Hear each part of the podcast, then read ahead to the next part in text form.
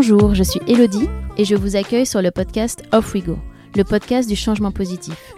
Vous entendrez ici des discussions inspirantes autour des différents objectifs de développement durable développés par l'ONU avec celles et ceux qui s'y consacrent aujourd'hui. Nous nous attacherons à comprendre comment mettre en action concrètement ces objectifs de développement durable au sein des entreprises, des collectivités, mais aussi à titre individuel. Car c'est ensemble que nous ferons de cette décennie la décennie du changement positif, celle de l'action. Les opportunités sont multiples et passionnantes. Bienvenue dans un monde durable. Alors, off we go!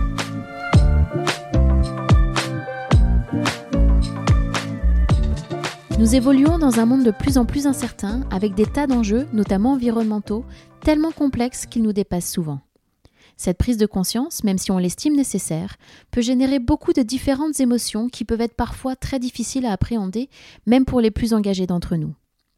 Éco-anxiété, solastalgie, nous pouvons désormais mettre des mots sur ces émotions qui nous traversent et avec lesquelles nous devons désormais composer. Heureusement, il existe des professionnels comme Charlene Schmerber.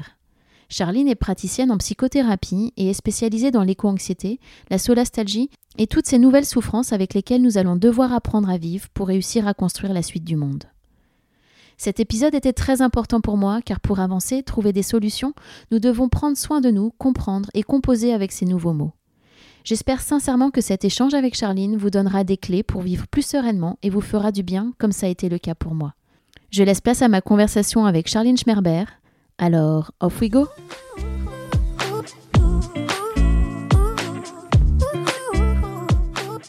Bonjour Charline. Bonjour. Merci d'avoir accepté d'être au, micro d'Off We Go euh, aujourd'hui. Euh, bah, je suis ravie de pouvoir euh, échanger avec vous sur bah, ce sujet qui me tient vraiment à cœur parce que c'est vrai que même si avec ce podcast j'essaye le plus possible de, présenter des, initiatives positives, il bah, faut bien avouer que de temps en temps, quand on parle du sujet du, je sais pas, du, réchauffement climatique ou des inégalités montantes ou de manière peut-être un, peu plus générale de l'état de la planète, ça peut avoir un effet un petit peu, voire un effet très angoissant parfois. Alors euh, peut-être qu'avant de rentrer dans le détail et, parler de tout ça, est-ce que vous pourriez bah, commencer par vous présenter et euh, nous expliquer en quelques mots votre parcours? Alors oui, j'ai bah, démarré, moi je suis un, je dis, suis un peu un produit d'école de commerce. Euh, je suis sortie, j'ai fait, un parcours un peu classique et j'ai commencé à travailler dans, initialement dans le, dans, dans le digital. J'étais consultante et formatrice. J'aidais les, les entreprises à faire des stratégies de visibilité sur Internet. Je faisais du community management j'ai traversé une grande crise existentielle où j'ai eu vraiment l'impression que je vendais du vent. Donc, euh, je me suis décidée à faire une école en parallèle de psychothérapie. Euh, et après une, une expérience entrepreneuriale de deux ans et demi où j'ai monté un concept de, de, de box repas à destination des entreprises, j'ai travaillé un peu dans la restauration. Et je me suis installée euh, en tant que en tant que thérapeute et euh, et depuis, euh, depuis 2019, euh, euh, je me suis un peu plus intéressée à la question de, de l'éco-anxiété. Donc mhm. euh, en, en, mai 2019, j'ai sorti un site qui s'appelle solastagy.fr euh, en, en, décidant d'accompagner, enfin de proposer un accompagnement à différentes personnes par rapport à cette, aux problématiques écologiques. Depuis, euh, je fais des, des, séances euh, en individuel, que ce soit en présentiel ou en distanciel. Je propose aussi des sessions euh, en groupe à travers des, des, webinaires, des choses comme ça. Et je fais des, des actions de sensibilisation. Et pour compléter un peu mon, parcours, euh, je me suis ouvert un peu à la pratique de, de l'éco-psychologie. Je suis allée faire une formation auprès de, d'Ilse Gussen dans le Jura sur tout ce qui est utiliser la nature comme support de coaching. Et j'ai aussi fait une formation en, en, en sylvothérapie, euh, une méthode japonaise qui s'appelle le Shinrin-yoku. Voilà un peu pour, euh, pour mon parcours. Très intéressant. Euh, et est-ce que vous avez eu un déclic particulier ou, est-ce que ça a été un processus qui vous a amené à, vous intéresser du coup à, ces sujets et à, et shifter en, termes de carrière? Alors non, j'ai bien eu un, moment charnière, euh, un moment de déclic. Euh, je, m'en souviens très très bien de ce moment. J'ai vraiment vécu moi une forme de, enfin ce que j'appelle un, éveil écologique traumatogène, c'est-à-dire que ça a été euh, assez, euh, enfin une forme d'effondrement pour moi de, prendre conscience de tout ça.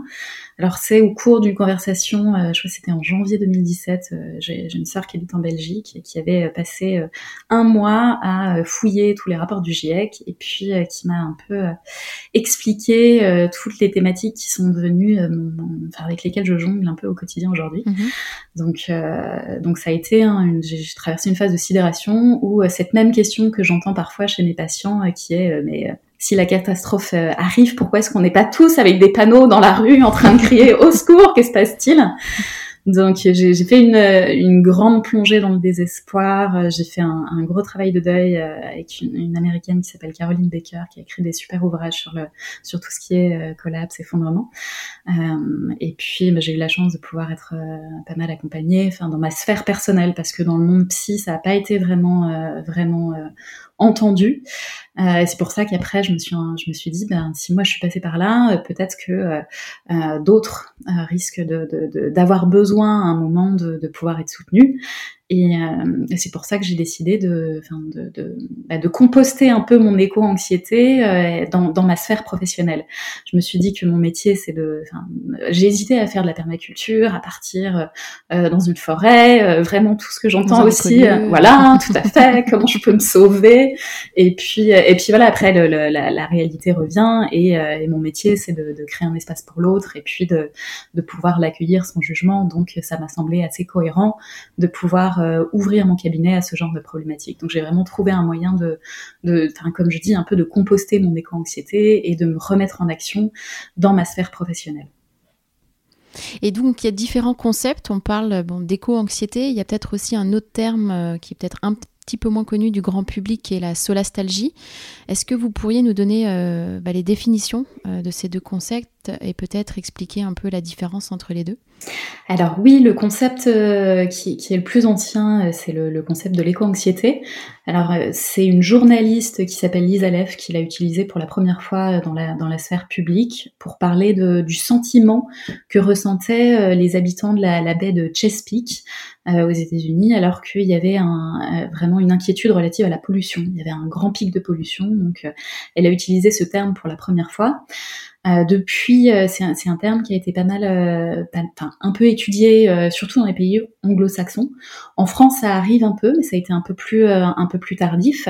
la psychiatre américaine Liz Van Susteren, elle, définit l'éco-anxiété comme une forme de stress pré-traumatique euh, c'est une souffrance qui est prospective et c'est déclenché par une projection vers l'avenir en lien avec la prise de conscience écologique. C'est-à-dire que la personne va s'imaginer euh, euh, la, la, la, suite du monde et puis ça va déclencher chez elle tout un panel d'émotions. On, on, parlera un peu par la suite de, de, du, du, des différentes émotions qui peuvent être présentes. Mais c'est vraiment, à la différence de la solastalgie, une détresse qui est prospective. C'est vraiment tourné vers, vers, vers l'avenir. La solastalgie, c'est un concept qui est, euh, enfin, qui est à peine un peu plus récent, qui date du, début des années 2000 euh, et qui a, été créé par Glenn Albrecht. C'était un professeur de développement durable à l'université de Murdoch. Enfin, il est toujours vivant, hein, mais donc il, est, il, il travaille plus, je crois. Il a écrit un très bel ouvrage qui s'appelle euh, Les émotions de la Terre, qui est sorti début 2020 me semble-t-il, où il partage un peu tout ce qui est nouveau vocabulaire. Et donc le terme de solastalgie, il l'a composé à partir de la racine latine solation, qui veut dire réconfort, et du, de la racine grecque algie, qui est relatif à la douleur. Euh, et pourquoi il a créé ce, ce néologisme? C'est parce qu'il a, il a constaté une nouvelle forme de souffrance psychique euh, chez les fermiers de la vallée de l'Hunter. Alors c'était des, des, fermiers qui, voyaient, qui ont vu euh, vraiment tout, tout, leur environnement dégradé par l'exploitation de, de, mines à ciel ouvert. Donc ils entendaient toute la journée euh, des bruits de camions euh, qui, qui, venaient la journée, la nuit, commençait à y avoir de la pollution lumineuse, et donc ils, ne reconnaissaient plus leur environnement jusqu'alors chéri. Donc ça a été, c'est ça qui a amené une espèce d'enquête qu'a fait Albrecht, qui l'a amené à, à créer ce, néo, ce néologisme. Donc là, pour le coup, c'est une détresse qui est rétrospective. C'est ce sentiment, il vient vraiment de la de l'expérience directe de désolation et de perte euh, qui est faite dans un environnement familier. Donc on compare ce qu'il y avait avant et ce qu'il y a aujourd'hui. Et c'est un peu, on, peut faire un parallèle avec, les, enfin, avec la, la, nostalgie. Mais à la différence de la nostalgie, vous ressentez tout un panel d'émotions par rapport à un, à un, lieu ou une personne que vous avez quitté. Alors que dans le, concept de solastalgie, vous êtes toujours dans le lieu, vous l'avez pas quitté. J'aime beaucoup l'expression de, Baptiste Morisot. Euh, lui, il, avait écrit un article sur la solastalgie et il parle d'un mal du pays sans exil. Et je trouve que ça, vient bien euh, euh, expliciter cette, notion de, on reste toujours dans ce, même endroit et, on, en constate la dégradation et ça amène à ressentir vraiment tout ce panel d'émotions. Donc vraiment la, différence euh, entre ces, deux, termes, pour moi je la vois à, ce niveau de, enfin, dans, le vécu de l'expérience, enfin dans le vécu de la souffrance de la personne, c'est-à-dire vraiment pour euh, pour la pour la, ça va être rétrospectif dans le cas de la solastalgie et prospectif dans le cas de, l'éco-anxiété. Mmh. Et est-ce qu'en France, il y a une reconnaissance euh, particulière? Je ne sais pas, est-ce que c'est considéré comme une pathologie euh, Est-ce qu'il y a une prise en charge par rapport à ça? Alors non, c'est pas du tout, euh, enfin c'est pas considéré comme euh, une pathologie. D'ailleurs, là, je vais, m'appuyer sur. Enfin, il y a une enquête qui est sortie en, en, septembre, là, en septembre 2021, qui a été faite par 10 scientifiques sur un, sur un panel de 10 000 jeunes qui étaient âgés entre 16 et 25 ans. Euh, pour justement parler de, pour mieux comprendre l'éco-anxiété. Et ce que, euh, ce que disent les auteurs par rapport à, par rapport à l'éco-anxiété, ils disent, c'est une citation, bien que douloureuse et pénible, l'anxiété climatique est rationnelle et n'implique pas de maladie mentale. Donc euh, vraiment, enfin moi, moi ce que je constate, c'est que c'est c'est une réaction adaptative qui est normale. Euh, par rapport à un environnement qui lui euh, l'est de moins en moins. C'est-à-dire que euh, bah, l'environnement, enfin, on est dans un monde qui est clairement en déclin, en train de se dégrader. Donc les, les, émotions, ces éco-émotions, l'éco-anxiété, la nostalgie, pour moi, c'est vraiment des réactions saines. Enfin, c'est normal de ressentir ça euh, par rapport, au, par, enfin, si, on regarde vraiment avec des yeux très lucides euh, le monde dans lequel on vit. Donc c'est plutôt une réaction qui est saine. Donc pour le moment, c'est pas du tout considéré comme, euh, comme une pathologie. Je nuance néanmoins euh, mon propos, c'est-à-dire que ça peut devenir pathologique. Euh, il y, a des degrés, en fait. Il y, a une chercheuse qui s'appelle Suzanne Clayton, qui est américaine, qui a, qui a fait un, une échelle pour, pour, pour, pouvoir un peu mesurer le, le, degré d'éco-anxiété et euh, parfois ça peut devenir euh, pathologique quand vous avez en face de vous quelqu'un qui euh, a des idées noires, quelqu'un qui est enfermé dans, dans beaucoup trop de tristesse, enfin, que, on sent que l'émotion n'est pas passagère. Là, il, ça, on passe dans, un, dans une autre phase où quelque chose d'autre. Ouais. là ça devient, ça peut devenir pathologique et, euh, et là, là c'est important de pouvoir se faire accompagner. Je pense qu'il faut, il faut être vraiment attentif à euh, euh, quand, quand, ça peut basculer, quand ça devient trop et, et, savoir se, se, faire accompagner à ce moment-là. Hmm. Et est-ce qu'on peut souffrir des deux, de d'éco-anxiété et de solastalgie? Alors oui, euh, c'est tout à fait possible de, et, je, le constate moi chez certains patients. Euh, enfin, si, si je peux donner un peu un exemple, euh, ça va être des personnes qui vont euh, se poser la question de bon, est-ce que dans le monde dans lequel on vit, il faudrait que je change de, il faudrait que je change d'orientation, il faudrait que je déménage, est-ce que je peux faire des enfants? Et en même temps, des personnes. Donc ça, c'est, ça va être des manifestations de l'éco-anxiété parce qu'on voit qu'on se projette vers l'avenir. Et en même temps, ça va être des personnes qui vont extrêmement mal vivre euh, les, les, manifestations climatiques de l'été, par exemple, où ils vont être très attentifs à euh, la souffrance des arbres, ou euh, quand il y a beaucoup trop de chaleur, bah, on voit que les arbres perdent leurs feuilles. Et c'est des, des, personnes qui vont, qui, vont en être vraiment très très touchées. Donc à ce moment-là, moi je constate vraiment qu'il y a les deux en fait. Il y a de l'éco-anxiété et il y a de la solastalgie.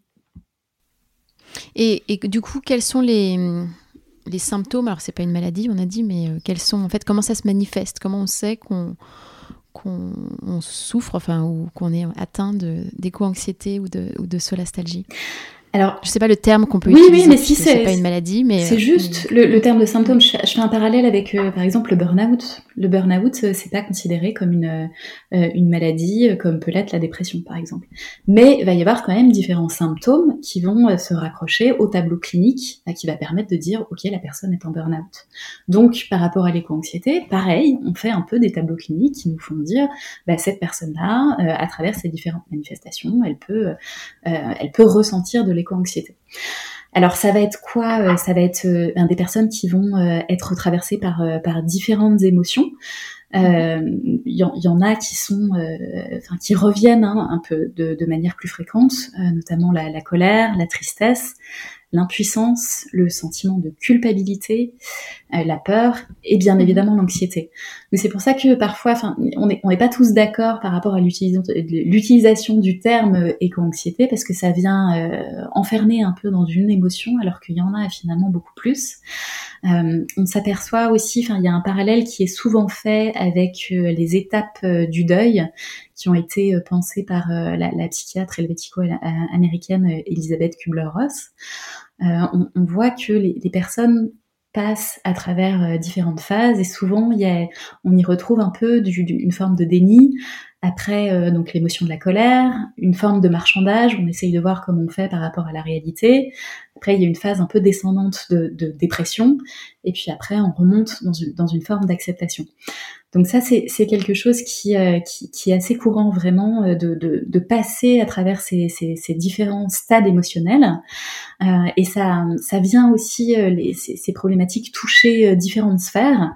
ça va toucher la sphère professionnelle avec éventuellement des remises en question du, du, du métier ou des études qu'on fait. ça va toucher aussi la dimension familiale. Je pense qu'on en parlera après, la, la, question des enfants notamment. Donc ça, ça fait qu'il y a plein de questions aussi existentielles euh, qui arrivent. Euh, c'est pour ça que je fais vraiment un parallèle moi avec la. Enfin, je trouve que la, crise écologique c'est vraiment une crise existentielle et ces, problématiques d'éco-anxiété, de solastalgie, ça vient vraiment interroger le sujet sur bah, qu'est-ce qui fait qu'il est là, euh, sur sur enfin c'est quoi son, son rôle, à quoi il sert. Donc vraiment ça plonge la personne dans, des questions vraiment existentielles.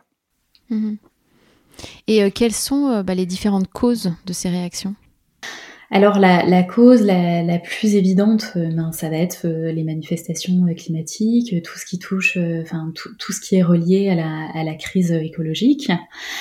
Après, je me suis aperçue, moi, j'ai fait une, enquête en fin, je crois c'était fin 2019, une, une, enquête qui est restée en ligne pendant pendant un mois sur Internet, et j'avais interrogé, j'ai eu plus de 1200 personnes qui avaient répondu. Euh, et j'avais interrogé les gens par rapport à, ce qui déclenchait justement euh, l'éco-anxiété. Là, j'avais focalisé vraiment sur l'éco-anxiété.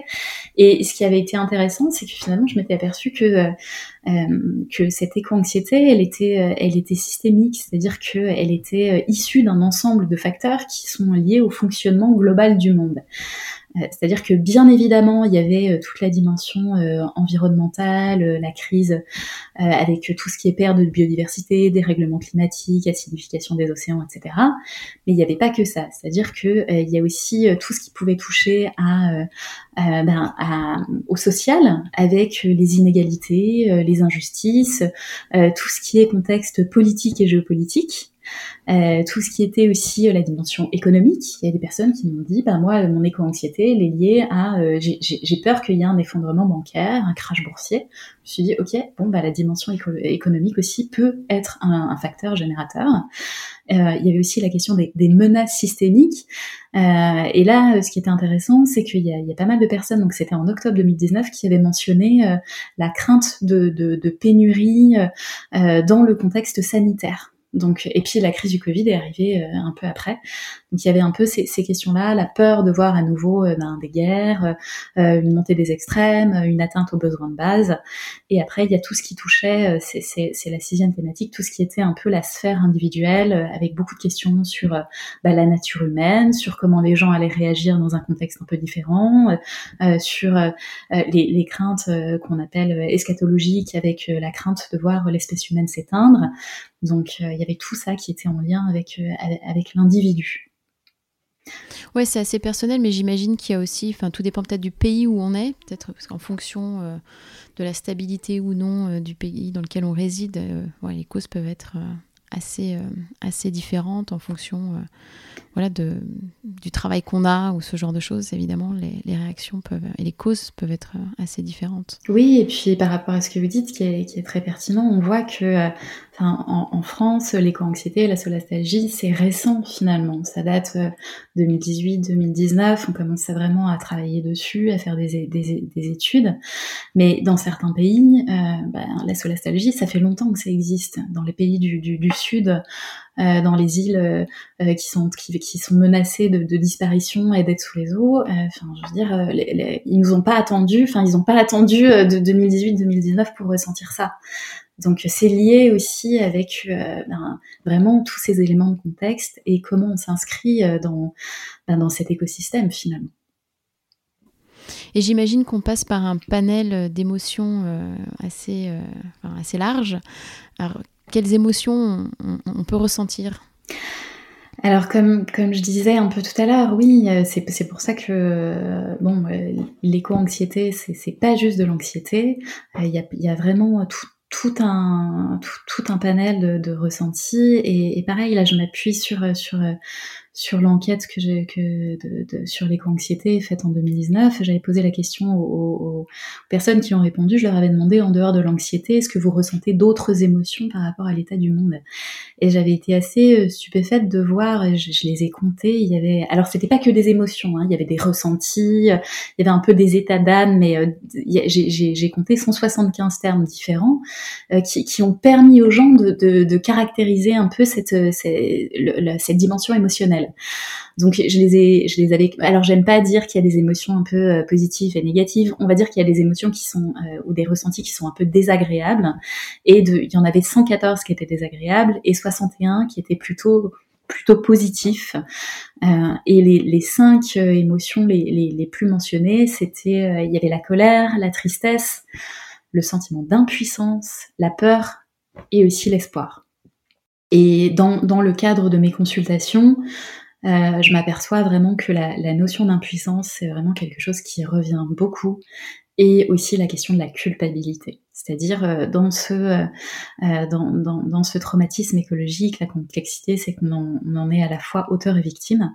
Donc on, on, est porteur d'une responsabilité dans ce deuil écologique. Ce qui fait que ben, la culpabilité, forcément, elle vient, elle vient frapper à la porte.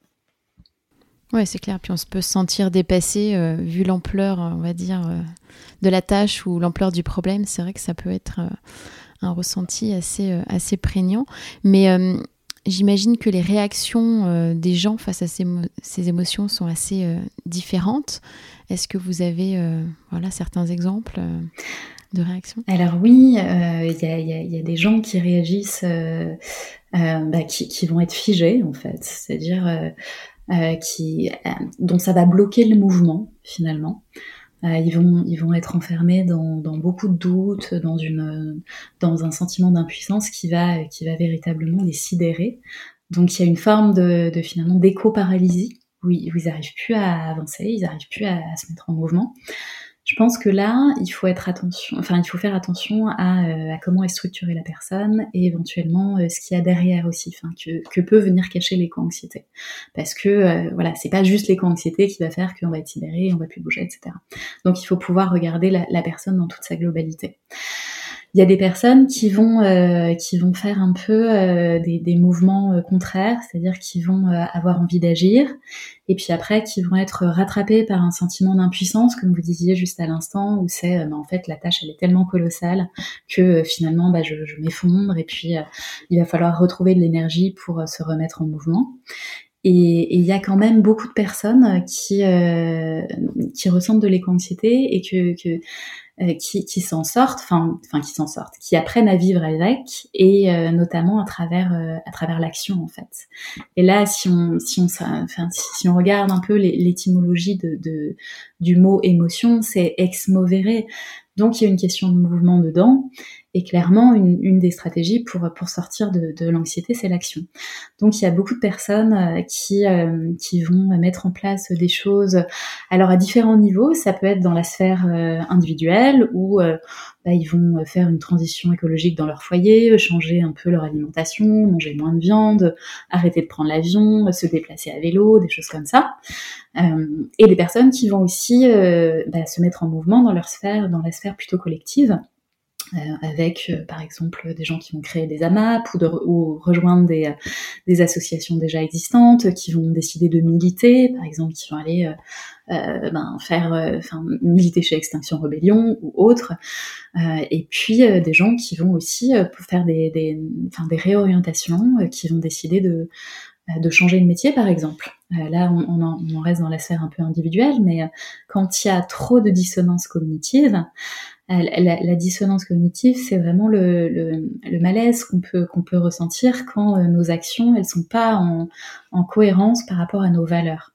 C'est-à-dire, euh, je, donne souvent un peu le, ouais, le même exemple, c'est-à-dire moi si je monte dans un avion demain, euh, je pense que je vais sentir une forte dissonance cognitive, ce sentiment très désagréable, c'est dire oulala, ça va pas du tout, je sais quel est l'impact de l'avion, donc je suis pas au bon endroit.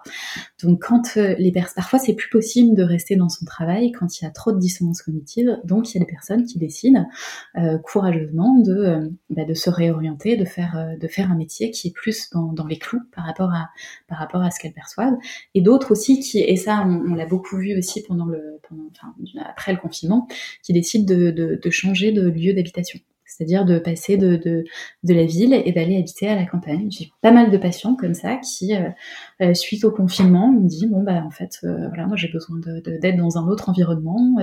je trouve que la ville c'est pas suffisamment résilient. Donc c'est une une des manières aussi de pouvoir se rassurer. Je pense que l'éco-anxiété, il y a beaucoup d'insécurité, enfin ça vient toucher la personne dans beaucoup d'insécurité et pouvoir faire des actions de cet ordre-là, ben, ça permet de, retrouver du sens aussi, et puis de sentir qu'on fait des choses concrètes. C'est vrai qu'il y a différents types d'engagement en plus. Enfin, chacun, euh, du coup, peut le faire à, son niveau, en fonction de, pareil, de où il est, euh, de ce qu'il ressent à un instant euh, précis. et j'imagine aussi qu'on peut peut-être ressentir, les différentes phases euh, de manière alternée quoi. Enfin je veux dire c'est pas forcément euh, on peut même euh, quand on est engagé etc de temps en temps se sentir peut-être un peu paralysé et impuissant et puis après plus tard se remettre en action pour, pour avancer. J'imagine que c'est pas on passe pas par les phases une seule fois mais peut-être plusieurs fois au cours au cours de je sais pas de sa vie. Tout à fait mais c'est très important de le dire parce que euh, en gros, le, la, la, la, crise écologique, c'est un, un, traumatisme qui, qui, reste euh, actuel et prospectif. C'est-à-dire que, euh, je dis souvent, on aura beau essayer de travailler dessus, on ne peut pas classer ça derrière, c'est-à-dire se dire bon bah voilà j'ai fait mon j'ai bossé dessus, mon traumatisme je l'ai mis derrière, c'est bon. Non, en fait ça reste là, c'est-à-dire que et ça reste là, et puis on, sait très bien que dans les années à venir, on va se retrouver face à des manifestations climatiques qui vont relancer la machine. Donc j'aime beaucoup l'image qu'emploie Laure Noila dans, le livre qu'elle a écrit qui s'appelle Comment rester écolo sans, finir dépressif, qui est très chouette euh, parce qu'il bah, il y a beaucoup d'humour aussi dans son bouquin. Et elle parle, elle utilise la pour parler un peu de, la notion des, phases de deuil de, de Kubler-Ross. Elle dit qu'on passe plusieurs fois euh, dans, dans, dans c'est un processus de machine à laver en fait. Voilà, on est on est brassé dans le tambour et voilà et ça revient en fait euh, plusieurs fois. Et j'avais été assez frappée par euh, euh, un patient qui m'avait dit ça une fois qui m'a dit mais Charline je comprends pas j'avais passé l'épreuve de, de, la colère de la tristesse. Maintenant j'étais dans une forme d'acceptation. Et puis là c'est revenu en fait c'est revenu, je comprends pas, euh, ça y est, je suis à nouveau dans une forme de, de, de tristesse, de désespoir. Et en fait, c'est, avec, il faut apprendre à, à, à, vivre avec le fait que ça, ben, on va peut-être euh, tomber moins bas, mais on, risque de retraverser ces différentes phases. Donc après, tout, euh, tout, tout l'apprentissage, enfin en tout cas l'exercice, c'est de pouvoir euh, bah, travailler sur ses ressources, qui vont faire que, ben oui, on risque d'être touché et c'est normal. Enfin, s'il y a à nouveau des feux en Australie demain ou peu importe où, ben c'est extrêmement déstabilisant et c'est triste et c'est normal d'être de, touché. Mais qu'est-ce qu'on aura pu mettre en place pour faire que on va rester peut-être moins longtemps dans cette phase de dépression, par exemple? C'est important de rappeler, comme vous l'avez dit au début, que c'est une réaction finalement saine et normale. Enfin, je veux dire, euh, ressentir ça ne fait pas de nous des fous ou euh, des dépressifs euh, forcément. Donc c'est important de rappeler que finalement on, est sain d'esprit, même si on ressent toutes ces différentes émotions oui. à différents moments. Ouais, je suis souvent très touchée par, par des patients et qui sont. Alors ça c'est souvent des patients assez jeunes. Hein. Moi, je reçois des gens qui ont entre 18, euh, par rapport à cette problématique-là, entre 18 et, euh, je dirais, 38-40. Euh, et souvent, les jeunes me disent ça. Ils me disent, mais en fait, c'est pas moi qui suis fou. Hein. C'est je dis, ben non, en fait, c'est le monde qui est, c'est, c'est, c'est le monde qui marche sur la tête et, et vous n'êtes pas du tout fou, euh, vous êtes très conscient et il faut arrêter de penser euh, que, que vous avez un problème. Alors, c'est là tout le paradoxe finalement, c'est que mais moi je propose des séances de, de psychothérapie à des gens par rapport à l'éco-anxiété, à qui je dis que finalement, euh, ben, ils n'ont pas vraiment de problème. Enfin, c'est le monde qui dysfonctionne. Après, euh, il, est néanmoins nécessaire de pouvoir accompagner la personne dans ce qu'elle vit. Et euh, l'éco-anxiété, euh, ben, c'est pas un truc qui est super sympa à ressentir. C'est un truc avec, enfin, c'est un, ressenti avec lequel on apprend à cohabiter. Mais euh, bon, il faut, il faut pouvoir l'apprivoiser. Mmh, bien sûr. Vous avez parlé des différentes phases de, de la courbe du deuil. Est-ce qu'il y a d'autres phases par lesquelles on peut potentiellement passer? Il euh, y a, d'autres modèles qui sont euh, qui sont utilisés, euh, notamment les, les, cinq, enfin le, le, modèle de Paul Furka dans le fait de, de gravir l'échelle de la conscience. Ça, je le vois pas mal chez chez les patients qui qui ont comme moi j'ai pu vivre ce que ce que j'appelle cet éveil écologique traumatogène, c'est-à-dire du jour au lendemain, vous prenez conscience que le monde va pas bien, euh, et, et ça, ça, vous passez par différentes phases, c'est-à-dire qu'il y a d'abord une, une, première phase où vous êtes dans, dans, une forme de sommeil profond. Après, vous, la deuxième phase, c'est que vous prenez conscience d'un problème fondamental. Après, vous prenez conscience qu'il y a de nombreux problèmes. Ensuite, la quatrième phase, c'est que tous ces problèmes, ils sont interconnectés. Et après, euh, il y, a, la conscience que euh, bah, la, situation, est, enfin les, problématiques, elles sont un peu dans tous les pans de notre vie. Et là, il y a, un peu un risque pour la personne de, tomber dans une forme de dépression si elle n'arrive pas à se raccrocher à des, ressources pour elle. Là, c'est la cinquième phase peut être un peu peut être un peu compliquée parce que l'on se retrouve face à euh, en fait le problème est partout et au final tout est lié finalement. Donc ce, ce, ce, enfin, ce modèle, il est, il, il est assez intéressant.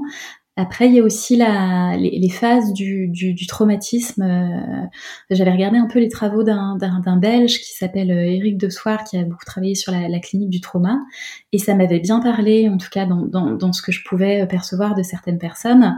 Les, les phases, lui, définit les cinq phases aussi du traumatisme, avec d'abord une phase d'immobilisme où on est dans le choc, dans la sidération. Après, il y a un mécanisme de fuite. Après, on essaye de, de combattre ou de, de, lutter contre le danger. Donc, il y a une notion de survie. Ensuite, il y a une, une soumission totale, euh, une forme d'impuissance où on se rend compte que la tâche elle est complètement immense. Ça reboucle un peu avec euh, le, modèle de chez Furka. Et après, il y a une phase de rétablissement et de récupération. Ça, c'est vraiment, euh, euh la notion du, du traumatisme. Je l'entends aussi, quand j'ai des personnes qui me disent, je regrette mon état d'avant.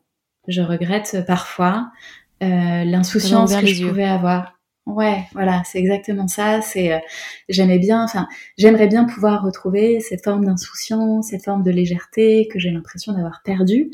Et, et, souvent, vous entendez ça dans, dans, des personnes qui enfin, chez des personnes qui ont vécu des traumatismes, c'est euh, bah, une perte de, de, de, quelque chose par rapport à, à l'état qu'il y avait avant. Donc ce, voilà, je trouve ce, ce, ce, schéma aussi peut être, euh, il, peut être intéressant et, et j'ai des, des, collègues euh, dans, dans, le cadre d'une association qu'on est en train de, de, créer euh, à plusieurs là qui travaillent sur la vraiment cette clinique du trauma par rapport à l'éco-anxiété. Donc je pense que c'est quelque chose qui serait intéressant d'aller approfondir et d'aller creuser dans, enfin, dans, dans, dans la suite par rapport à l'éco-anxiété. Et c'est vrai qu'un peu comme vous, je me demande pourquoi on n'est pas euh, déjà tous euh, dans la rue en train de manifester ou de tout changer euh, d'un coup. En tout cas pour moi, tout ça me semble assez évident.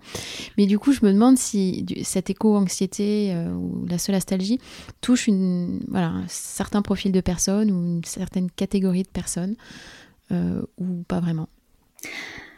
Alors oui, il y a, un peu des, portraits robots, ou en tout cas enfin, des différentes tendances qui, euh, sont sorties d'études qui ont été faites dans, alors principalement aux États-Unis et, euh, dans les pays anglophones finalement. Euh, donc ce qui ressort, c'est que les personnes éco-anxieuses, ça va être plutôt des femmes euh, que des hommes. Euh, principalement, oui, je, je, je suis d'accord. Je, vous vois un peu faire un signe de tête. On se dit pourquoi est-ce que c'est les femmes? Elles ont plus euh, tendance à parler de leurs émotions, alors pourquoi plus les femmes que les hommes? Mais bon, en tout cas, dans, dans, mon cabinet, moi, je reçois autant d'hommes que de femmes. Bon, après, mon cabinet n'est pas forcément représentatif, mais, mais donc. Non, non, mais c'est intéressant de, de voir qu'effectivement, ça peut toucher. Euh, plus euh, les femmes que les hommes. C'est vraiment ce qui ressort de, je crois de, de, pas mal d'études. Hein. les femmes, elles, ont, elles présentent des niveaux euh, plus élevés de détresse et d'anxiété liés à la crise climatique plutôt que par rapport aux hommes. D'un point de vue tranche d'âge, euh, ça va être les jeunes, euh, qui vont être plus à risque que les que les, les adultes, euh, enfin, que les personnes plus âgées. Euh, pourquoi? Parce que c'est eux qui vont être touchés de, enfin qui sont déjà touchés, qui, qui, qui sont concernés par ben, par ce qui par, par, la suite du monde, si je peux le dire comme ça, plutôt que les boomers qui ont un peu le, enfin qui ont déjà fait déjà un, un grand trajet dans leur dans, dans leur existence. Donc les, les, personnes aussi les plus à risque, ça va être les, les, les minorités, les peuples autochtones. Euh, je parlais tout à l'heure un peu du, du, fait que certains, euh, certains, certaines personnes sont déjà touchées euh, depuis longtemps par les, les problématiques de, de solastalgie avec anxiété. Je pense aux peuples autochtones qui, qui se transmettent de génération en génération bah, différents savoirs. par exemple, la pêche à travers la glace. Bah, quand il n'y a plus de glace, on n'a plus rien vraiment à transmettre aux générations qui arrivent. Donc c'est et il y a une perte d'identité en fait aussi chez, chez ces peuples qui se sont euh, qui vivent vraiment au contact du vivant euh, et dans, un, dans un environnement qui est, enfin, qui vivent très au contact de la terre. Donc eux vont être très, euh, ben, beaucoup plus touchés. Euh, il y a aussi des, personnes, euh, alors apparemment, euh, il y a des métiers qui sont plus exposants que d'autres, et ça, je le constate dans, mon cabinet. par exemple, les scientifiques, les climatologues, les agriculteurs, les jeunes qui, vont faire des études dans tout ce qui est écologie, climat, enfin, dans, tout ce qui touche à, la relation avec le vivant. Ces personnes-là vont être très conscientes de, ben, de la réalité terrain et risquent au bout d'un moment de, voir leur, tout ce qui est ressources un peu s'amenuiser, donc vont avoir tendance à être euh, plus sensibilisés. Les CSP+ aussi euh, bah, sont plus informés, peut-être, ont plus accès à l'information, donc vont avoir tendance aussi à, être plus touchés. Voilà un peu pour le, type de personnes euh, qui, vont être plus sujets à, à l'éco-anxiété. Et quelle est l'ampleur euh, de ce phénomène? Est-ce que c'est quelque chose... Euh, j'ai l'impression qu'il y a aussi pas mal de différences entre les pays, enfin, ou en tout cas il y a des pays où euh, les recherches sont plus avancées, je ne sais pas si, parce qu'il y a plus de monde au fait de ça. et est-ce que vous pensez que bah, ce phénomène s'est aggravé avec la crise sanitaire? Alors effectivement, c'est un, il y a, y, y a, quelques études qui ont été faites, mais euh, mais encore, enfin, je pense qu'on est un peu au début euh, du fait d'analyser un peu ce euh, phénomène. Ce qui ressort de, enfin là, je m'appuie sur l'enquête qui a été faite, publiée là dans le Lancet en, septembre 2021, euh, qui, montre bien que euh, bah, les, ça, ça, ciblait vraiment un public de jeunes entre 16 et 25 ans, dans, je crois qu'il y avait 10 pays, donc à la fois des pays du Nord et à la fois des pays du Sud. Euh, et donc un public de, de 10 000 jeunes. Et il y, a, quelques statistiques qui ressortent de, cette enquête. Euh, pour 75% des jeunes, ils jugent le futur effrayant. Euh, pour 59%, ils sont très ou extrêmement inquiets du changement climatique. Pour 56%, enfin 56% de ces jeunes-là estiment que l'humanité est condamnée. Et pour 45%, du, pour 45 du panel, euh, l'éco-anxiété, elle a des conséquences délétères dans leur quotidien. Donc euh, on, voit clairement qu'il y, y, a un impact en fait, que ça prend de l'ampleur et que, en tout cas chez les jeunes, c'est loin d'être anodin.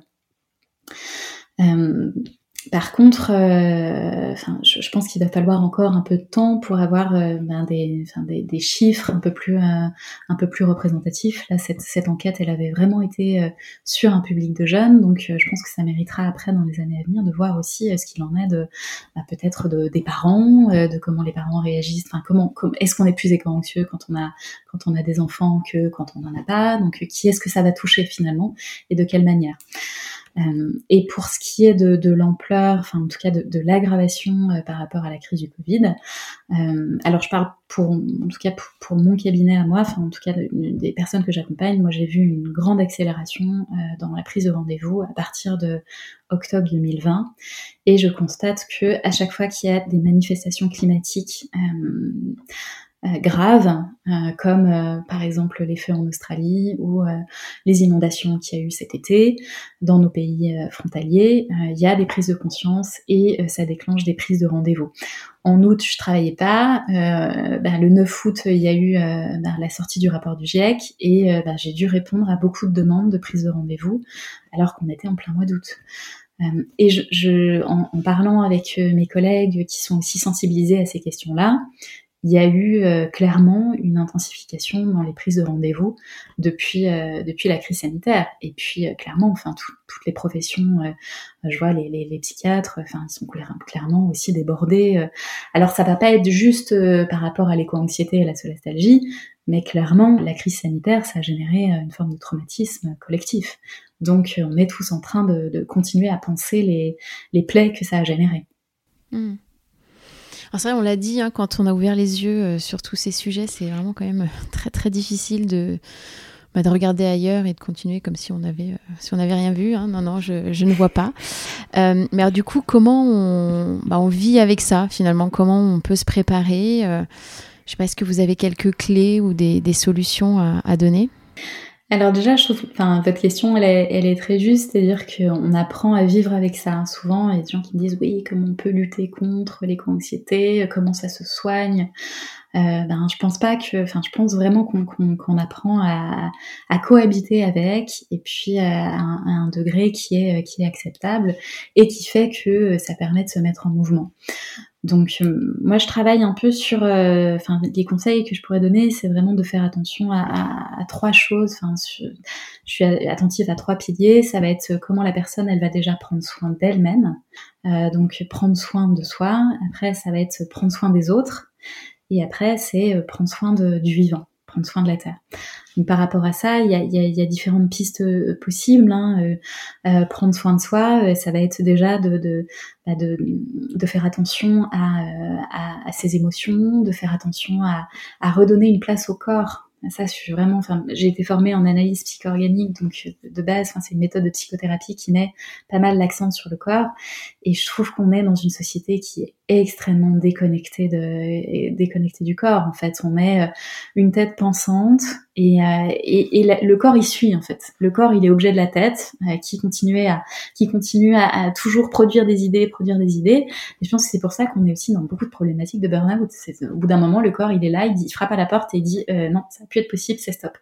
Donc, euh, je, je, je, propose beaucoup à, enfin, des, des, des, techniques de, notamment de, de, méditation, de cohérence cardiaque, pour retrouver un peu le, le, lien avec le corps. La méditation, ça permet ça, en fait, de, de se réancrer dans son corps, de, comprendre aussi qu'on est, qu'on est traversé par différentes émotions et qu'on n'est pas identifié à une émotion particulière et que les émotions, elles passent. Donc ça, c'est vraiment des des outils, euh, si, si, vraiment par rapport aux personnes qui écoutent, si euh, si vous connaissez pas, euh, enfin ça fonctionne pas pour tout le monde, mais les outils comme la méditation et la cohérence cardiaque, ça aide beaucoup dans le fait de pouvoir vraiment prendre soin et puis de faire une réunification du corps et de l'esprit. Ça permet aussi de travailler sur tout ce qui est euh, ben, dynamique émotionnelle, de, de, pouvoir prendre du recul, de, de, se préparer aussi, comme vous disiez justement, euh, de, de, à partir du moment où on arrive à comprendre euh, bah, comment comment on gère, enfin comment on peut traverser euh, des pics de d'anxiété ou, ou d'angoisse, et puis qu'on les traverse, qu'on meurt pas, que ça va, qu'on continue à être vivant après qu'on identifie ce qui nous permet de, traverser ça, c'est super important. Et ça permet de, pouvoir euh, ben, se préparer à ce qui risque d'arriver. Euh, on, dans un, est dans un monde qui est de plus en plus dégradé, donc euh, on risque de vivre des manifestations climatiques qui vont nous amener à ressentir des émotions pas très sympathiques. Donc comment on peut s'armer par rapport à ça? Je, j'invite beaucoup mes patients à, travailler sur le, le rapport au temps ça, c'est vraiment, je pense, une grande clé. Euh, c'est aussi très en lien avec la société dans laquelle on vit, où ça va très vite. Euh, c'est tout, c'est tout est tout tout de suite, euh, immédiateté, et finalement, ben, on est interconnecté euh, et, et, on prend jamais le temps vraiment de ralentir. Donc ça, euh, c'est et d'autant plus dans la problématique de l'éco-anxiété, qui est où on est, on a la caméra braquée vers l'avenir, on, on, en vient à sacrifier son présent. Et souvent, je dis ça à mes patients, c'est il faut pas sacrifier votre présent par anticipation de l'avenir. Je dis pas qu'il faut pas se préparer, que c'est pas important de faire attention à l'avenir, mais il faut pas en oublier la temporalité présente non plus. C'est la seule qui existe c'est la seule qu'on peut vivre. Donc se réancrer dans le, dans le présent, le présent vraiment, euh, amplifier son rapport avec le présent, c'est important. Et après, il y a tout ce qui est euh, ben, là dans la sphère individuelle, de comprendre ses vulnérabilités, de pouvoir essayer de, travailler sur différentes ressources, de travailler sur sa sécurité intérieure, qu'est-ce qui continue à rester stable dans un monde bah, qui, qui, qui, est en, déclin, sur quoi est-ce que je m'appuie, quelles sont mes quelles sont mes bases en fait, sur quoi je, je continue à, à, m'appuyer sur, sur enfin, dans, dans mon fonctionnement quotidien. Euh, je fais aussi travailler les personnes sur sur sur l'imaginaire. Là, j'ai pu euh, euh, co, enfin co-organiser avec avec Nicolas Glusman qui a créé l'association Futur Proche. Il fait un travail magnifique, je trouve, avec toutes les personnes qu'il a formées à, à cette technique sur le fait de créer des nouveaux récits. Et ça vient vraiment euh, permettre à la personne de travailler sur l'imaginaire. Parce que, euh, là je reprends les, termes de, de, Nathalie Achard qui disait le, le capitalisme c'est la mort de l'imaginaire. Et franchement, euh, on, est dans une société qui est très pauvre. Enfin, on, a notre imaginaire, il s'est beaucoup tari. Donc je trouve que travailler là-dessus, pouvoir continuer à rêver et, et cet outil, enfin ce, ce, protocole qui est un peu développé Futur Proche, permet ça de travailler sur, sur la question des imaginaires. Je trouve ça vraiment super intéressant. Et, euh, et enfin, enfin, je pense que pour la personne, c'est super, euh, c'est super important de retrouver du sens. Là, je, je reboucle avec la, la, question de, de la crise existentielle, de pouvoir euh, trouver une raison d'être à son action, en fait, de, de se dire, ok, ce que je fais, ça, ça, s'inscrit dans une espèce de fil rouge et ça a du sens. Et ça peut être des choses toutes bêtes, hein, et on n'est pas obligé de trouver un, un, sens dans tout, mais, mais parfois juste se sentir utile, euh, ça va être, ça va être super important. Et après, pour pour donner quelques pistes un peu un peu plus euh, rapides sur sur sur la dimension du, du lien avec l'autre la, crise du Covid, elle nous a bien montré que bah, tout seul, on, ne fait pas grand-chose. quoi. Donc c'est vraiment de travailler sur la, sécurité relationnelle, sur le lien avec les autres, essayer de développer de l'entraide, euh, d'accepter vraiment euh, les gens dans, une forme de, dans, dans, leur diversité, c'est-à-dire qu'on n'est pas tous au même stade. Il y a des gens qui sont euh, pas du tout conscients de la crise écologique parce qu'ils ont d'autres problématiques à gérer. Et ben c'est ok, en fait, ils y viendront après. Comment on peut un peu les sensibiliser, comment on peut leur donner un peu des outils ou leur donner envie peut-être de, de, se sensibiliser par rapport à ça? Ou de, de s'y intéresser à travers euh, vraiment des, des, exemples. Enfin, je dis souvent à mes patients d'être, euh, enfin, j'ai beaucoup de patients qui sont dans essayer de sensibiliser les autres et, euh, et parfois c'est plutôt de bah, la preuve par l'exemple en fait. C'est d'essayer de donner envie plutôt que de plutôt que de convaincre. Et vraiment un dernier pilier, ça va être de prendre le temps, je pense, de, de constater ô combien le vivant est, enfin, on est dans un, dans un environnement qui est juste super précieux et je pense que on, on est, on est, on a plus à perdre. Enfin, le, deuil, quand on fait un, deuil, c'est par rapport à des choses qu'on a chéries. Euh, on n'est pas touché par des choses qui n'ont pas d'importance pour nous. Donc, euh, le plus on va prendre conscience que euh, on vit, dans, enfin, qu'on risque de perdre des trésors pas possibles. donc, et ça, ça se fait par bah, par l'expérience au contact de, de, la nature. Alors, c'est passer du temps à l'extérieur, faire vraiment des démarches contemplatives ou, ou juste de, de, de, de, prendre du temps à l'extérieur. Et on n'est pas, on n'est pas pas obligé d'être dans, dans, un, dans un magnifique environnement. Ça peut être, enfin, les gens qui sont en ville, ça peut être dans des parcs ou autres, mais vraiment retrouver un peu le lien avec, avec le vivant et puis prendre conscience qu'on est loin de la pensée de Descartes, de l'homme maître et possesseur à la nature. C'est si, si, on, si on continue à... On a vraiment perdu ça. Ah oui, c'est, c'est, on est dans, dans une utilisation de, du vivant, c'est-à-dire quelle est la fonction. Enfin, on a un rapport de, à quoi servent les choses et c'est euh, comment on peut les utiliser et, on, se dit plus euh, qu'est-ce qu'on rend en fait finalement c'est on prélève on prélève on prélève c'est pour ça qu'on en arrive à, créer des, des, concepts comme le jour du dépassement là je crois que cette année c'était euh, fin fin juillet 31 juillet, ouais, il me semble quelque chose comme ça donc c'est c'est désastreux de voir que ben on permet pas à la aux vivants de se régénérer enfin on mm. prélève, on prélève, et puis... Euh, euh, Comme si c'était des ressources infinies. C'est ça, voilà, c'est de... Et gratuitement en plus. prendre conscience de ça, qu'on est dans un monde, euh, on est dans un monde fini. D'intégrer les, limites planétaires, je pense que c'est... C'est c'est capital. Ouais, si on prend pas conscience de ça, on continue à aller droit dans le mur. Mm. Et justement, vous avez mentionné aussi les proches, donc à part leur casser les pieds. Euh, ça va être dans une des phases, ça aussi, quand on commence à essayer de convaincre euh, tout le monde de, l'utilité de ce qu'il faut faire jusqu'à ce qu'on se rende compte qu'effectivement, chacun a son, sa temporalité, comme vous avez dit, et chacun, euh, il vient enfin, voilà, quand il pourra ou quand il voudra. Mais du coup, comment on peut les aider, ces proches? Alors je pense que il faut déjà être, enfin juste être présent, présent pour écouter et pas juger parce que euh, oui, euh, comme, vous le dites, euh, ce, ce sujet-là, il clive en fait, il, va générer des, ça peut générer des tensions dans les familles. Euh, J'ai pu recevoir euh, ben, des, des, des, familles où par exemple les parents n'arrivent plus à communiquer avec les enfants. Euh, là, j'avais une, une, maman au téléphone il n'y a pas très longtemps qui me disait mais je comprends plus mon fils en fait, je comprends plus mon fils, j'ai besoin de d'outils pour pouvoir comprendre ce qu'il est en train de vivre. C'est c'est tellement loin de mon monde que je je comprends pas en fait.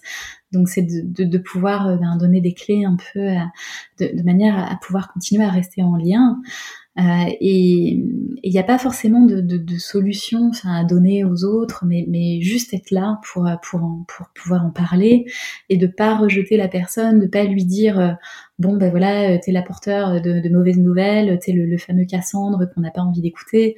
Non, enfin c'est c'est pouvoir euh, bah, pouvoir être présent pour écouter l'autre dans ce dans quoi il est. Et puis si c'est une phase de tristesse, ben, c'est euh, être présent et faire que ben, la personne elle, va pouvoir euh, regagner un peu la rive et puis et puis trouver un chemin aussi pour lui montrer peut-être les initiatives positives parce que je, m'aperçois pas mal que euh, on, a, on va avoir tendance, enfin les, les personnes euh, euh éco-anxieuses, ou, elles vont avoir tendance à, à, brasser du noir en fait, à voir euh, toutes les choses qui sont pas possibles, enfin qui sont qui sont négatives, même le fait de marcher dans la rue, vont focaliser sur ah bah voilà, il y a un ego, les gens font pas attention, tout est tout est enfin tout est foutu, on va jamais s'en sortir donc de peut-être stimuler les proches dans ok ouais je suis d'accord avec toi c'est pas cool, il se passe des choses pas très sympas, on va pas dans le bon sens, mais en même temps il y a des choses positives.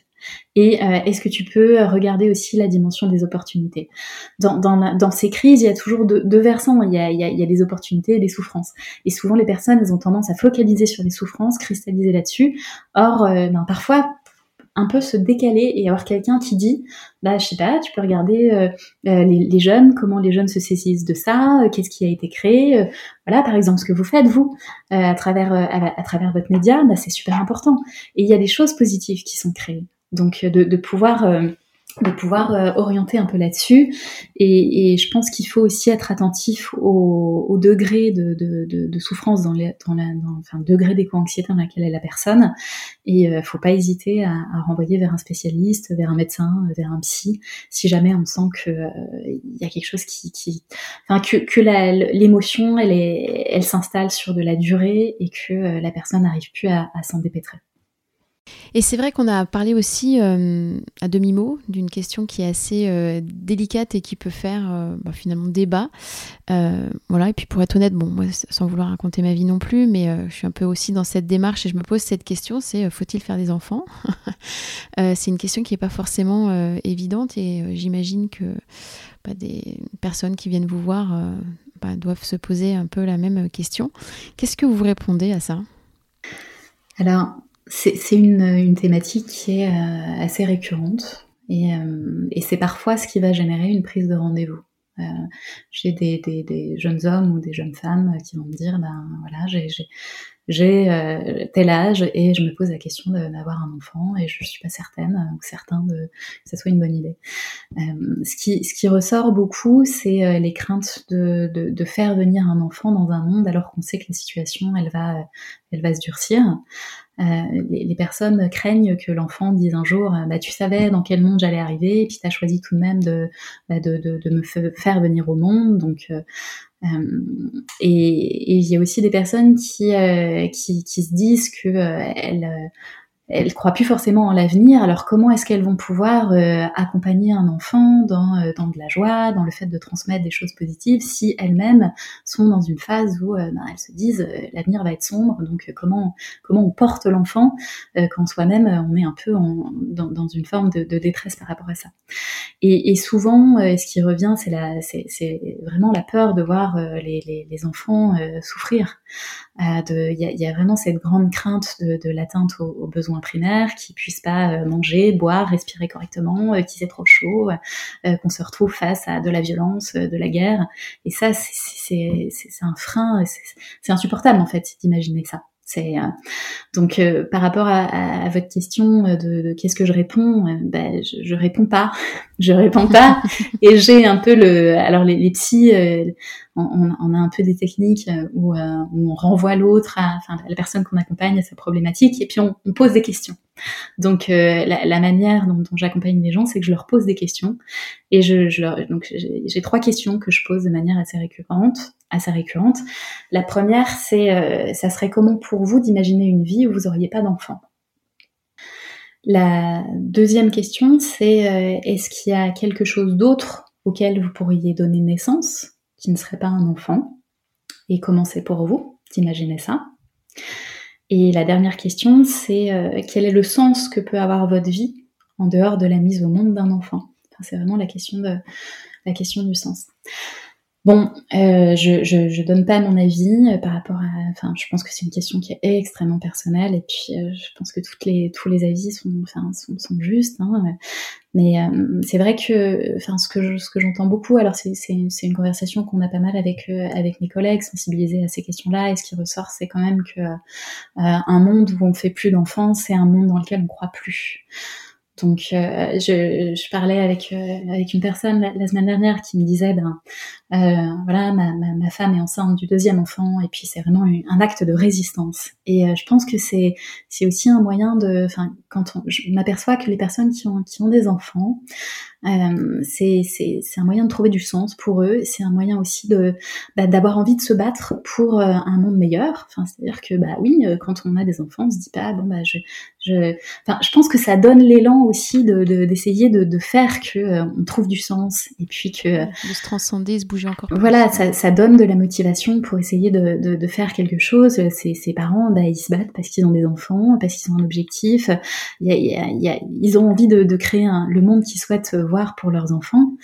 Euh, et après, on est, euh, je pense qu'on est aussi dans un monde où euh, où la souffrance ça existe pas en fait. La souffrance c'est un peu tabou, euh, où, où, on met ça de côté. Euh, par exemple la question de la mort aussi c'est pareil, on met les gens dans les EHPAD pour pas pour pas voir la dégradation. Et je pense qu'on aurait beaucoup à apprendre de la de la philosophie bouddhiste, où euh, bah, de, un des, des premiers, euh, une, une des, je crois que c'est la première vérité de la de la philosophie bouddhiste, c'est euh, bah, c'est le fait que la souffrance, ça fait partie de la vie euh, qu'il euh, y a différents types de souffrance, euh, la souffrance physique mentale, la souffrance qui est causée par par la transformation, euh, par le changement. donc on, est dans une dans une, enfin notre existence, elle, va être touchée à plein de moments par la, par la souffrance, et c'est ça qui va aussi faire qu'on va grandir. Et de souvent je dis ça aux, parents ou, aux personnes qui vont, qui se posent des questions par rapport au fait d'avoir des enfants, c'est que bah, les enfants qu'on au monde, on peut pas les empêcher de souffrir parce que la souffrance, ça fait partie de la vie et c'est aussi ça qui va leur permettre de bah, de grandir, de, de, de, comprendre des choses, qui va, qui va les transformer. Alors je dis pas, oui, c'est super, il faut vivre dans un monde où on souffre, hein, mais il n'y a pas que de la souffrance, il y a, y a aussi des, des opportunités, il y a, y a, y a toujours un peu ces, ces, deux teintes en fait, ces, ces, ces deux, deux tonalités. Donc, euh, et, et j'avais été assez euh, saisie de voir que, euh, que j'avais certaines personnes qui, qui avaient très très envie d'avoir des enfants. Et, et qui ne, ne enfin, s'interdisait de, de, de, faire des enfants par rapport à cette problématique euh, écologique. Alors là, c'est une croyance personnelle, mais, euh, mais moi, je, je vois l'humain, enfin la personne, comme euh, euh avec des parts qui ont besoin de se réaliser. Et, et quand on a ce désir fort de devenir parent, bah, parfois c'est un désir qui est vraiment viscéral, il y a quelque chose qui dépasse la personne, et, et je trouve que ne pas laisser exprimer ça, c'est un peu euh, une part de nous qui meurt en fait. C'est une, c'est une part de soi euh, qui va qui va pas se réaliser. Et, je pense que c'est important d'y réfléchir, de, de, vraiment de se poser la question de par rapport à ça, de qu'est-ce qu'on a, enfin, est-ce qu'on est prêt à, à, ne pas vivre ça? D'où euh, finalement les, les, les, questions que je pose, qui, qui sont un moyen de s'interroger par rapport à ça. Et c'est vrai que nous, on compare avec le monde qu'on connaît. Euh, l'enfant arrivera dans un monde qui sera différent. Alors, on ne dit pas qu'il est mieux ou qu'il sera moins bien. Il y a des chances qu'il soit, comme on l'a dit, un peu plus dégradé. Mais en tout cas, nous, on compare par rapport à notre prisme, en fait, par rapport à ce qu'on connaît. Euh, un enfant euh, à naître bah, n'aura pas la même, va dire, réalité et donc la même comparaison possible. Donc, il y a peut-être ça aussi qui entre qui peut entrer en jeu. Oui, il y a un gros travail. un peu positif de. oui, oui, non, mais c'est vrai, il y a un gros travail à faire sur sur le sur le projet qu'on a euh, pour son enfant finalement. Euh, et, euh, je leur dis à mes patients, mais vous savez, un monde dégradé, ben, c'est quand même un monde où vos enfants, ils vont pouvoir rire, où, où, vous allez pouvoir leur transmettre des choses. Alors certes, ils auront peut-être pas Instagram, Snapchat, et puis en fait, est-ce que ça sera pas mieux finalement? Euh, non, je suis pas du tout anti-technologie, euh, mais, mais, mais voilà. Non, mais bien sûr, le, le, changement ne sera pas forcément euh, oui. pour quelque chose de moins bien. Enfin, il y a des choses qui seront aussi positives, des choses qui seront forcément moins bien, mais il y aura des choses différentes et positives. Ouais. Du moment qu'on est là pour leur transmettre des choses et puis, euh, puis leur donner de l'amour et puis faire que puisse toujours y avoir de la joie au quotidien, ben, c'est ça qui est important, je pense. Mm. Merci pour cette réponse honnête. Euh, alors comme vous le savez, le, podcast a pour but euh, bah, de mettre en lumière les, actions positives autour des, objectifs de développement durable développés par euh, l'ONU. Normalement, j'ai coutume de poser cette question au tout début, mais là, ce que vous faites n'est pas forcément relié directement, quoique on peut parler aussi de, de l'ODD 3 qui est toute la mmh. partie santé et bien-être. Est-ce que vous, vous pouvez nous dire bah, justement quelle est votre bah, perception de cet agenda 2030 et si vous pensez que le sujet de, bah, je sais pas, de la santé mentale est, correctement euh, porté? Alors, je pense qu'il y a de, nombreux points qui sont euh, adressés hein, dans ces, euh, enfin, notamment la question des, injustices, des inégalités, des problématiques climatiques. Donc, c'est c'est super important que ça, ça, ça, soit mis en place. Par contre, euh, je pense que la crise du Covid et puis euh, ce dans quoi on est là depuis quelques temps, euh, ça a intensifié les inégalités.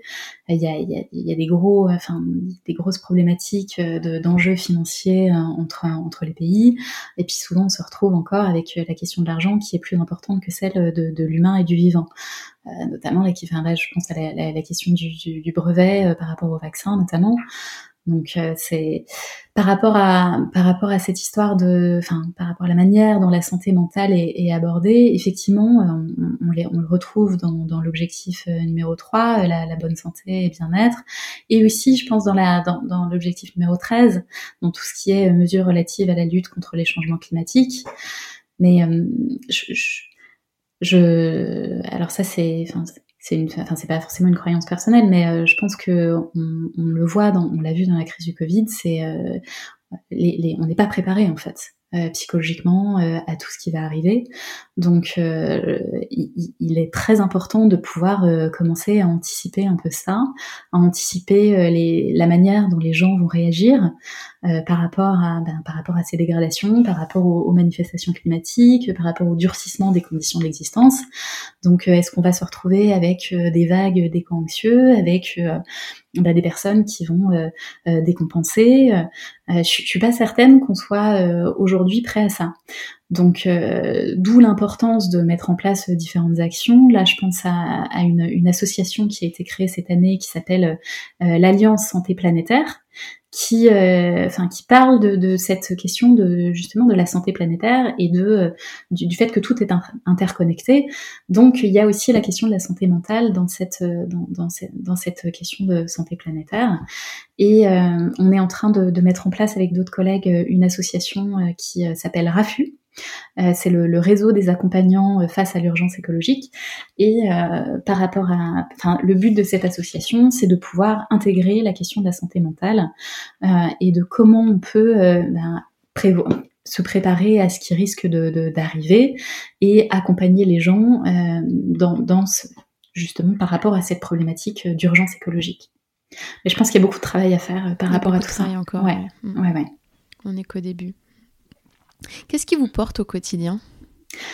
Euh, Je pense que c'est un, un sentiment de, de congruence. Euh, alors j'ai mis du temps à trouver ça, euh, mais, mais, mais, je pense qu'aujourd'hui, ce, qui, ce, qui me, ce qui me porte et ce qui fait que je me dis bah, que je suis, j'ai plaisir à me lever le matin, c'est que bah, je, je me sens au, au, bon endroit et à la bonne place par rapport à, à, à, ma dimension professionnelle, enfin par rapport à ce que je fais.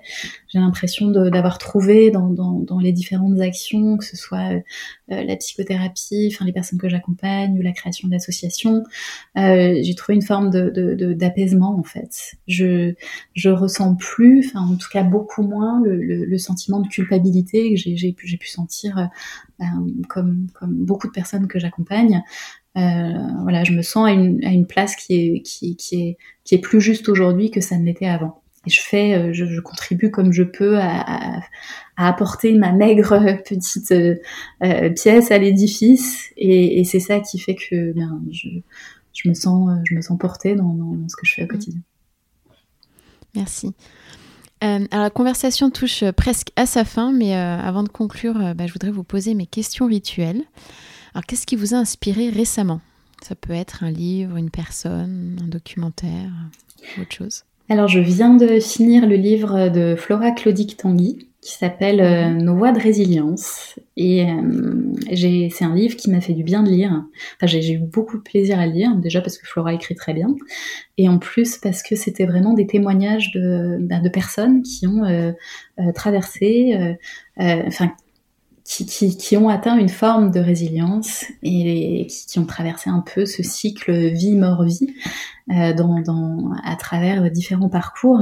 Et j'ai trouvé ça vraiment très inspirant de, de, de pouvoir euh, bah, lire ces, ces, ces, ces différents, euh, euh, ces différentes tranches de vie et puis de, de, de voir aussi euh, bah, des profils très différents et puis comment on, on peut co-construire ensemble cette forme de résilience. Donc je vous conseille vraiment ce livre et, euh, je pensais aussi à un, documentaire que j'avais trouvé très bien. Euh, J'avais déjà cité, euh, je crois, enfin le, un documentaire de Jennifer Abbott qui s'appelle L'ampleur de toute chose. Alors je sais pas s'il est accessible. en ligne ou il, avait été présenté à un festival, je crois que c'était en, en avril-mai, euh, peut-être avant, le début d'année. En tout cas, c'est un, documentaire qui fait un parallèle entre, euh, la, elle parle du deuil de, sa sœur et euh, du deuil écologique. Et j'ai trouvé que le, et puis, enfin, le parallèle était très intéressant et, cinématographiquement, enfin, c'est, les images sont très belles. Donc voilà, je dirais ces deux, le livre de Flora et le documentaire de Jennifer Abbott. Que diriez-vous à ceux qui hésitent à, se lancer, à s'engager dans cette démarche euh, Est-ce que vous avez un conseil par où commencer? Alors euh, oui, je dirais de, pouvoir euh, bah, déjà écouter son rythme, sa temporalité, de prendre le temps aussi, de ne pas s'oublier, parce que ça c'est quelque chose qu'on voit souvent quand on se jette à corps perdu dans une cause, ben, finalement on s'oublie. Donc de pas oublier de prendre soin de soi, de bien s'entourer et puis de diversifier les personnes qui sont autour de nous, de pouvoir euh, continuer à rire, à cultiver la, joie au quotidien et euh, de pas sacrifier son présent par anticipation de l'avenir, ce que je disais tout à l'heure, et puis de, de mettre de la pensée aussi avant l'action. Et pour vous, à titre personnel, quel changement positif voudriez-vous apporter dans votre vie pour aller encore plus loin?